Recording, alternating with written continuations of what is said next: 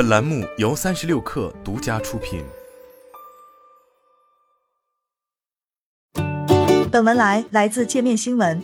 十二月十五号，腾讯在线上召开内部员工大会，同时有大约一百多名员工现场参与听会。今年大会的主题是降本增效，很多员工想知道过去一年到底发生了什么事，腾讯业务的根基如何，成长点在哪里，能否稳得住。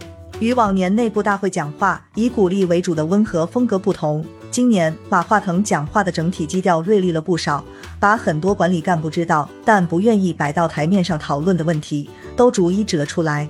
过去一年，腾讯的核心主题是降本增效。在这个过程中，腾讯做到了聚焦主业，把不适应当下和未来发展阶段的周边业务进行缩减。今年腾讯收缩了很多业务，你不要跟我讲，哎呀，你有什么机会？马化腾表示，很多业务该砍就砍掉，不要留恋。你这个能做多大呢？做大又能怎么样？马化腾认为，与公司付出的管理成本和精力相比。非核心业务铺的太多并不划算，未来还需要继续加强和坚持降本增效。我觉得这个是要形成一个习惯。PCG 今年的磨难挺多的，因为公司过去二十多年的老产品全在 PCG 积累了大量不可避免的问题。马化腾表示，过去由于很多友商的代跑，腾讯盲目去做简单的跟随，结果被友商带偏方向，做出来的东西效果也是差强人意。竞争对手在扩张规模的时候，腾讯也跟上。看到别人增重，我们就跟着增，结果发现增的是脂肪，打不过对手。今年降本增效过程中，发现了很多问题。在 Mark 主导下，我们做了很多事情。马化腾用自己关心的业务腾讯新闻来举例。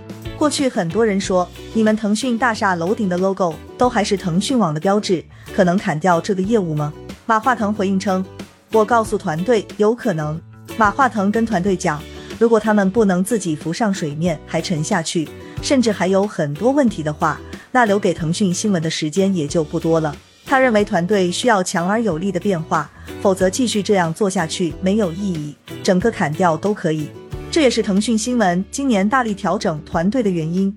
我跟 Jonathan 也提了很高的要求，你们动作必须要到位。果然很快，十月份就扭亏为盈了。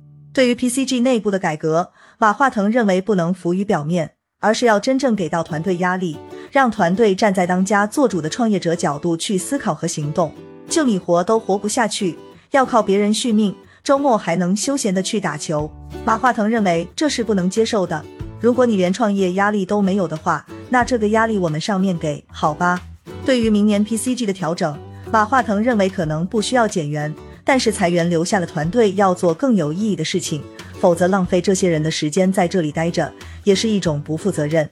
C C 不要被舆论和市场份额裹挟。过去三年，C C 做了很多冲量的事情，追求做前端集成，追求大数字营收。马化腾说，汤道生之前并不想这样做，但腾讯经常被市场份额和舆论的大势裹挟，被迫做总包去拿市场份额。老有人问你的排名是多少？虽然做集成商在名义上的数字很好看。但很多都是毛损毛亏的业务，实际上是没用的，还是要看产品来决胜。今年汤道生想清楚了这一点，也顺势做了较大调整。前不久，腾讯公司副总裁李强跟马化腾说，全世界 To B 做得好的公司，没有一家是靠系统集成做大的，核心还是做产品。马化腾对此表示同意，他认为做好产品，然后扮演被集成的角色，这才是腾讯要长期做的事情，不要被人家奚落两句。说哎呀，你这个云是不是被华为给超过了？你才老三了。马化腾在现场表态，无所谓，我们不着急，千万不要上当。他公开反对腾讯去做那些同质化严重的业务。马化腾认为，腾讯的优势在于一门三节代表的协同办公能力，以及小程序连接的 To C 和 To B 业务闭环，这些是很好的，全世界都没有，为啥不发挥这个优势呢？马化腾说。去跟别人竞争那些不差腾讯一家的事情没有意义。马化腾举例称，把小程序电商服务和产业互联网数字化内容结合起来，才是腾讯应该做的事。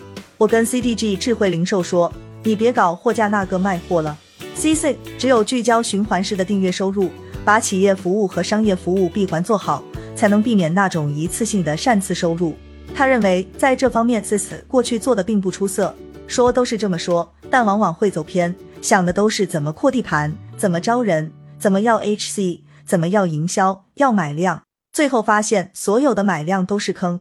马化腾在大会上直言：“真的，以后大家不要跟我说什么买量的故事，我已经不信这个了。”马化腾说：“就算别人能成，也不适合腾讯这个东西，让别人去做，我们以后不做买量的事情。”他认为，一家公司如果不是一把手主抓买量，也做不好这块业务。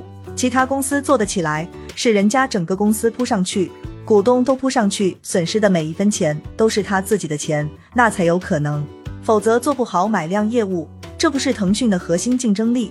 IEG 以前说，游戏有一部分也是买量的事。现在我也不信了。马化腾表示，腾讯今年加大了内审内控力度，发现有大量问题都存在于买量业务中，团队天天想着在里面能捞多少钱，然后才顺带帮公司做点业务，没有意义。马化腾表示，从四季度的调查情况看，腾讯内部的贪腐情况比较严峻。我看完后才知道，为什么我们很多业务做不起来，那当然做不起来了，这么多漏洞在被掏，不可能起得来。为啥年年说反贪腐，今年还这么严重呢？马化腾表示，今年腾讯强调降本增效，所以查的比较多。其实很多问题以前都存在，只是没查那么严。今年严查之后，暴露的问题特别多，而且又有中干牵扯其中。我跟你们讲，只是你们没机会看，看完之后吓死人。马化腾对台下员工说。内部的贪腐问题真的是触目惊心，很多业务做不起来，并不是因为管理者问题，也不是业务方向问题，而是贪腐漏洞太大，业务被掏空了。马化腾表示，今年腾讯将数字化能力也引入到了反舞弊中，腾讯所有的报销和外部供应商的数据全部汇集起来，内审内控进行大数据分析，能找到大部分低水平的问题。明年腾讯会继续建设这个能力。版号和政策对 IEG 的影响确实比较大。腾讯未来希望探索更多的合作方式，把好产品的市场打开，也包括更好的拓展国际市场。虽然 IEG 团队很努力，但今年也有很多不可抗力。